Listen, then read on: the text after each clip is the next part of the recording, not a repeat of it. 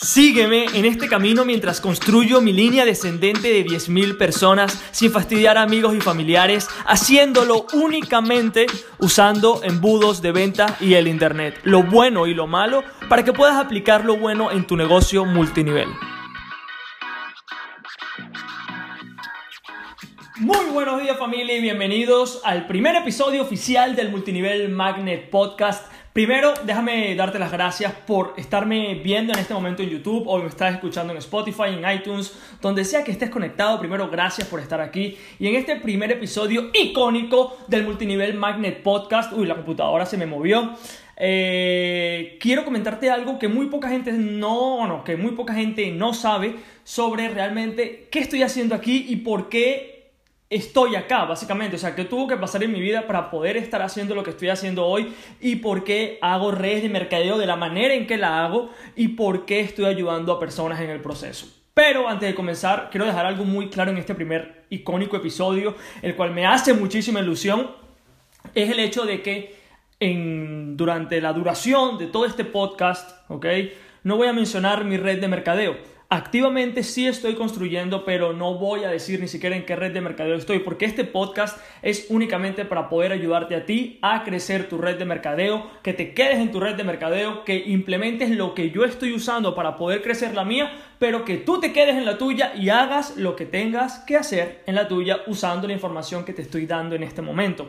Con eso dicho, por ese lado ya lo dejamos eh, clarísimo. Y también algo importante, que lo que te voy a estar enseñando en este podcast durante cada episodio no son las técnicas tradicionales que te enseñan en redes de mercadeo. No son las redes, no son las técnicas, disculpa, que de persuasión. Aquí no hablamos con nuestros amigos y familiares. Aquí hacemos una estrategia de marketing para hacer redes de mercadeo, pero no sé por qué la parte de mercadeo no no cala con muchas personas que están en esta industria. Entonces, eso es lo que vamos a estar hablando, pero para mí es sumamente importante que conozcas por qué estoy acá y qué fueron los eventos que me hicieron llegar hasta el día de hoy, hasta donde estoy, ¿no?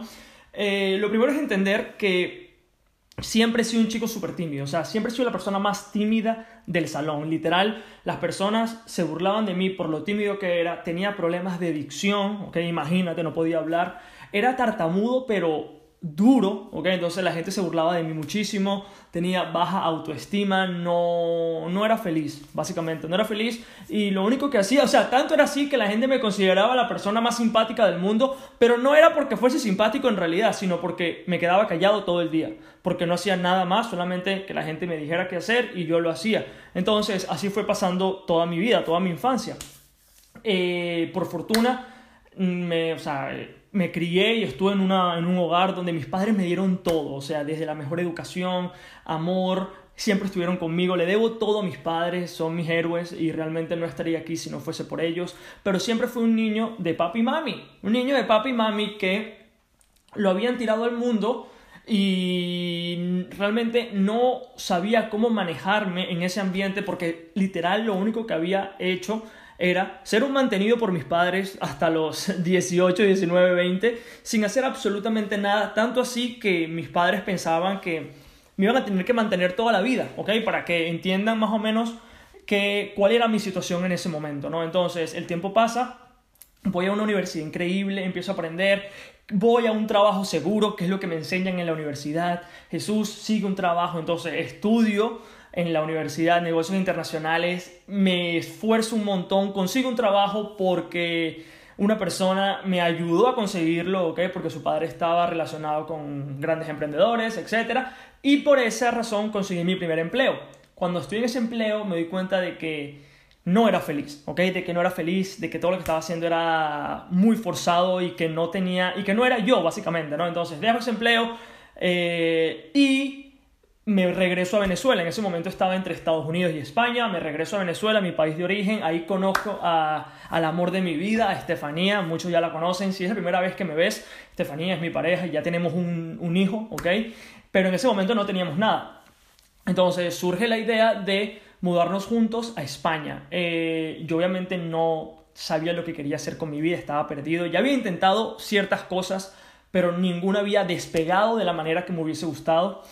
Y me tuve que ir a vivir con mis padres, literal. O sea, también, pues, gracias a Dios, también mis padres se vinieron a España en ese momento y tuve que vivir con mis padres. Entonces, allí fue el momento donde realmente me sentía como un perdedor. Me sentía como un perdedor porque todo lo que intentaba hacer no era suficiente, ¿ok? En ese momento me había traído a mi chica de de Venezuela, ¿ok? Había hablado con sus padres para, que, para convencerlos, para que se vinieran conmigo y yo ni siquiera podía proveer para ella, ¿ok? Estefanía se tuvo que ir para un... Y pido disculpas si me pongo sentimental en este momento, eh, pero quiero que me conozcas realmente quién soy, ¿no? Entonces eh, me voy a... Me vengo a España, Estefanía mm, obviamente cuenta conmigo, pero yo no podía proveer.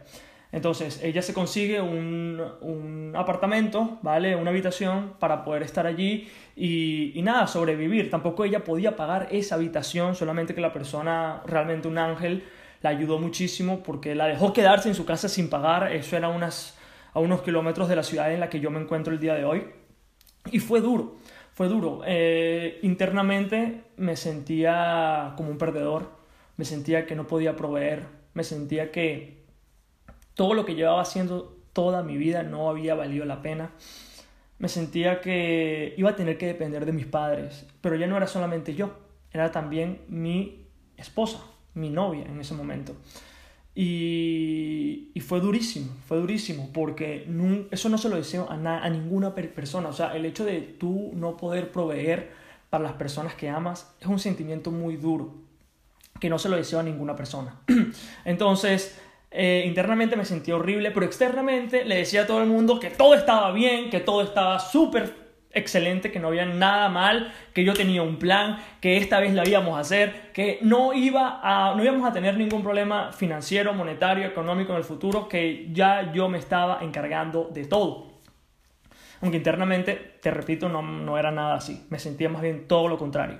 Entonces, en ese momento eh, me doy cuenta de que no tengo dinero, vivo con mis padres, tengo el amor de mi vida en una ciudad en la cual no tenemos ni siquiera los fondos para comer y en ese momento me doy cuenta que tengo que hacer algo, ¿ok? Estefanía eh, decide trabajar en un trabajo, en una especie de club, ¿ok? Lo cual le agradezco muchísimo porque tuvo esa iniciativa ella de poder colaborar con nosotros, aunque no me gustara que ella estuviese en ese ambiente por el ambiente en el que se rodea, todo, o sea, mucha gente borracha y realmente quizás le guste a muchas personas y no juzgo y no culpo ni nada, pero yo como pareja, como novio, no quería que ella pasara por, esa, por ese momento, porque sin duda alguna eso me afectaba a mí y yo no podía estar bien. Entonces, en ese momento me digo, Jesús, hay que hacer algo diferente, hay que, hay que hacer algo diferente, ¿ok? No una pequeña mejora sobre lo que ya estás haciendo, sino un cambio total en tu vida. Entonces, eh, ese mismo día, una persona me escribe me dice, Jesús, hay un trabajo para fregar platos en un restaurante en Alicante, que es la ciudad donde yo me encuentro el día de hoy. Y, yo digo, perfecto, o sea, nunca le he tenido eh, miedo al trabajo duro, nunca le he tenido... Eh, eh, nunca he pensado que ningún trabajo es worthy, sino que todos son excelentes y cuando te hace falta el dinero, créeme que tú no estás pendiente exactamente de qué trabajo estás haciendo, tú solamente quieres un trabajo. Entonces yo voy con muchísima energía, voy, trabajo, lavo los platos, ayudo en el restaurante, todo genial. Y en ese momento mi vida cambió. En ese día mi vida cambió porque hablando con la persona, no con el dueño del restaurante en ese momento, sino con la persona que estaba encargada de, como el chef, por decirlo así, vamos a, llamarle chef, ¿ok? Él empieza a hablar conmigo y me empieza a contar su historia. El chef, digamos que tenía 50 años, por el propósito de la historia, vamos a decirle que se llama Juan. Juan me empieza a contar por qué está allí. ¿no? Juan ya era un señor, tenía la edad de mis padres en ese momento, y me a comentar cómo él dejó la vida pasar. ¿ok? Una vez, dos veces, tres veces, cuatro veces, ¿ok? y lo arrepentido que él se sentía de haber malgastado todas esas oportunidades que tenía cuando tenía joven. En ese momento automáticamente empiezo a llorar. Empiezo a llorar como nunca he llorado en mi vida. Y empiezo a llorar no por su historia, sino porque me vi reflejado en la historia de Juan. Me vi reflejado porque ese podía ser yo si no hacía algo para cambiar. Me vi en su espejo totalmente. En un trabajo que no me gustaba, ganando sueldo mínimo solamente para poder cubrir las deudas, infeliz, amargado, me vi en su lugar. Entonces, recibo el dinero, termino de trabajar, ¿ok? Y en ese momento tuve la epifanía de mi vida que es, todavía no se ha acabado esto, Jesús. O sea, todavía no se ha acabado esto, no pasa nada. Si tienes que volver a trabajar allí, es un trabajo digno, no pasa absolutamente nada. No le tengo miedo al trabajo, nunca se lo he tenido, me encanta trabajar, ¿ok? Pero todavía no es mi momento. Todavía tengo posibilidades, todavía tengo muchas puertas que tocar, ¿ok? Y no me voy a rendir y no voy a dejar que el tiempo pase para llegar a ese momento, ¿no? Como el que tenía Juan. Entonces, salgo del restaurante, corro a mi casa, corro a mi casa, abro la puerta, le digo a Estefanía, Estefanía, vamos a hacer que esto suceda, vamos a hacer que esto suceda y ahí ya tenía un plan, que fue, voy a experimentar todos los emprendimientos posibles que existan, porque un trabajo normal no iba a ser suficiente para pagar las cuentas, no iba a ser suficiente para pagar la renta, no iba a ser suficiente para poder vivir con Estefanía. Entonces, un trabajo no era la solución, la solución era emprender. Entonces, decido ir a YouTube y experimentar cualquier cantidad de cosas. Cómo hacer dinero por internet, qué hacer, cómo hacerlo. Y empiezo a experimentar todo. Amazon FBA, dropshipping, agencia de marketing, hago todo lo que existe. ok, literal, o sea, cuando te digo que lo he intentado todo, lo he intentado todo. Y allí tuve el siguiente problema, que es, después de 12 intentos, ninguno había despegado, ninguno había reflejado todo ese esfuerzo que había puesto. Entonces, me sentía triste, otra vez, después de todo lo que había pasado, después de dos intentos, sin ver algún tipo de luz, seguía en el mismo lugar donde había comenzado. ¿Ok? Fue súper duro porque no era solamente yo. Ya quería otra vez tener el deseo de sentirme como el hombre, de poder, de poder proveer para mi, para mi esposa. Entonces, sigo intentándolo y esta vez, el intento número 13, digo, ¿por qué no hago redes de mercadeo? ¿Por qué no hago redes de mercadeo? ¿Por qué no hago redes de mercadeo? Me había leído un montón de libros, algunos están acá, que es, bueno, si no me puedes ver, o sea, tengo una pila de libros en mi oficina, que después cuando veas en YouTube la podrás ver, pero empiezo a leer libros y veo personas exitosas. Que eso para mí ya era clave, o sea, si una persona ya podía hacerlo, yo también podía hacerlo. Porque ya era posible, ya era posible. Entonces no tenía que convencerme de que era posible si ya había gente que lo estaba haciendo, gente de resultados, gente que estaba logrando lo que yo quería lograr. Entonces decido hacerlo, decido hacer redes de mercadeo. Le digo, Estefanía, esta vez sí va a ser la oportunidad. Esta vez va a ser lo que nos dé para vivir y lo que va a hacer una diferencia en nuestras vidas para siempre, donde no tendremos que preocuparnos del dinero más. Entonces decido hacerlo. Y, nada, hablando con mi offline, me inscribo en, una, en mi red de mercadeo actual, vamos a hacerlo y mi offline me da, la persona que admiro muchísimo, me da un plan y me dice, Jesús, eh, esto es muy sencillo, esto es acción masiva. Acción masiva, un juego de números. Contacta a todo el mundo, algunos dirán que sí, algunos dirán que no. Listo. Entonces, en ese momento yo, yo había trabajado con marketing y me sonaba extraño el concepto me sonaba extraño porque obviamente ya yo entendía que, o sea, desde mi agencia de marketing, que no todo el mundo era tu cliente ideal. Entonces, si yo le preguntaba a todo el mundo, a mis amigos y familiares, quizás lo más seguro es que ellos tampoco fuesen mis clientes ideales. Pero obviamente, siendo siempre humilde, dejándome guiar, porque obviamente eso es lo que he aprendido, que una persona que tenga resultados te diga qué hacer Tú obviamente haz lo que esa persona te diga y listo. Entonces voy ciegamente y empiezo a contactar a todo el mundo. Hago mi lista empiezo a contactar amigos y familiares, todo, obviamente, todavía tengo relaciones que quedaron un poco rotas, un poco heridas eh, desde ese momento, porque no sabía cómo hacerlo correctamente, no sabía cómo prospectar correctamente, entonces espanté a muchísima gente que todavía, después de muchísimo tiempo, todavía me siguen. Eh, o sea, como que somos amigos, sí, pero cuando nos vemos es extraño, es súper raro y quizás también tú te sientas igual en este momento. Entonces, cuando empiezo a hacerlo, me sorprendo el primer mes, eh, consigo asociar a siete personas nuevas. Para mí eso había sido lo mejor que me había pasado en la vida. O sea, siete personas nuevas. En mi cabeza empiezo a pensar, ok, si en el primer mes yo logro, yo logré conseguir a siete personas en mi equipo, ¿qué pasará si el segundo mes yo consigo otras siete y mis siete ya asocian a otros siete cada uno. No, fue una matemática que yo saqué rápidamente y dije 50 personas en dos meses. No lo puedo creer. No lo puedo creer. Pero si estás en redes de mercadeo, quizás conozcas el final de la historia y que no fue exactamente como lo tenía planeado. Entonces, eh, me doy cuenta de que nadie está haciendo nada. De que ni nadie de mi equipo está moviéndose. Que tengo que estar yo detrás de ellos para que ellos hagan las pequeñas cosas. Literal, el mes más estresante de mi vida. Eh, la pasé mal, la pasé súper mal porque me sentía que si yo no estaba contactándoles uno a uno todos los días para que hicieran lo que tenían que hacer, se me caía el negocio.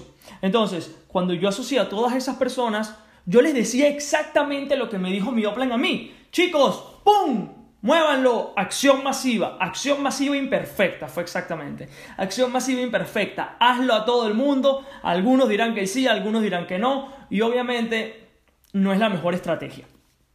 No culpo a las personas que la, que la usan y no estoy diciendo de que no puedas llegar a lograrlo en redes de mercadeo con esa eh, estrategia. Es posible, todo es posible, pero yo sinceramente no estoy dispuesto a dañar amistades, a fastidiar a las personas. Yo quiero que mañana la gente venga a trabajar conmigo, pero bueno, ya eso será para otros episodios. Eh, entonces, en este proceso eh, me doy cuenta de que nadie está haciendo nada y que tengo que estar detrás de todo el mundo para que ellos hagan algo. Y me doy cuenta que la gente se me empieza a salir uno por uno. Las personas de mi equipo me empiezan a bloquear, se desaparecen, pidiendo refunds en la empresa porque ya no quieren formar parte de esa empresa. Ya me dicen que algunos sí están, pero que algunos no. Básicamente, después del segundo mes tenía solamente a una persona en mi equipo. Una sola persona en mi equipo. Y me doy cuenta de que quiero tirar la toalla. Que, de que quiero que esta vez sea la la treceava, disculpa si lo dije bien o lo dije mal, no sé, la vez número tres en la que iba a fracasar. Y cuando estoy a punto de hacerlo, cuando estoy a punto de decir, ¿sabes qué? Me consigo un trabajo, prefiero vivir incómodo, eh, no tener lujos, ok, pero ya yo no puedo tomar más esto, ya estoy sumamente estresado, no estoy teniendo vida, durmiendo 3 horas al día, 4 horas al día para ganarme 200, 300 al mes, no lo puedo hacer, no es sostenible. Y quizás también tú te encuentres en ese mismo lugar. Entonces decido, estoy a punto de tirar la toalla y después me doy cuenta y digo, ok, ok, ¿cómo los profesionales están haciendo este negocio? ¿Cómo los profesionales están haciendo este negocio? ¿Cómo están haciendo sus redes de mercadeo? y cómo no le están haciendo. Y en ese momento me di cuenta de que los profesionales, que los grandes productores, que los top A players no hacen llamadas a tres, no contactan a sus amigos y familiares, no hacen grandes listas en cuadernos de amigos, familiares, primos. Tengo un cuaderno agarrado en mi mano si me estás escuchando en el podcast. Eh, pero no estaban haciendo eso. Ellos lo estaban haciendo todo a través de sistemas automatizados para que prospectos se acerquen a su red y más bien les pidan ellos que se unan a su red de mercadeo. Ese momento, ese día, todo cambió para mí porque ya había entendido y, y empiezo a estudiar. Empiezo a estudiar lo que los profesionales están haciendo y lo que yo estaba haciendo completamente diferente. ¿Ok? Completamente diferente. Ellos no están hablando uno por uno. Ellos están creando sistemas embudos de venta, escaleras de valor para que prospectos se unan, ¿ok? Aprendan de lo que están haciendo y después cuando ya tengan la educación necesaria, se unan. Y ese momento dije, voy a hacerlo, por, no solamente por mí, porque cuando yo inicié esto, como la intro de mi podcast dice, es construir una downline de 10.000 personas, ¿ok? Solamente usando sistemas, solamente usando embudos e internet, ¿ok? Pero en ese trayecto, en esa trayectoria, en ese camino, me di cuenta de lo más importante, que era, no importa, ¿ok?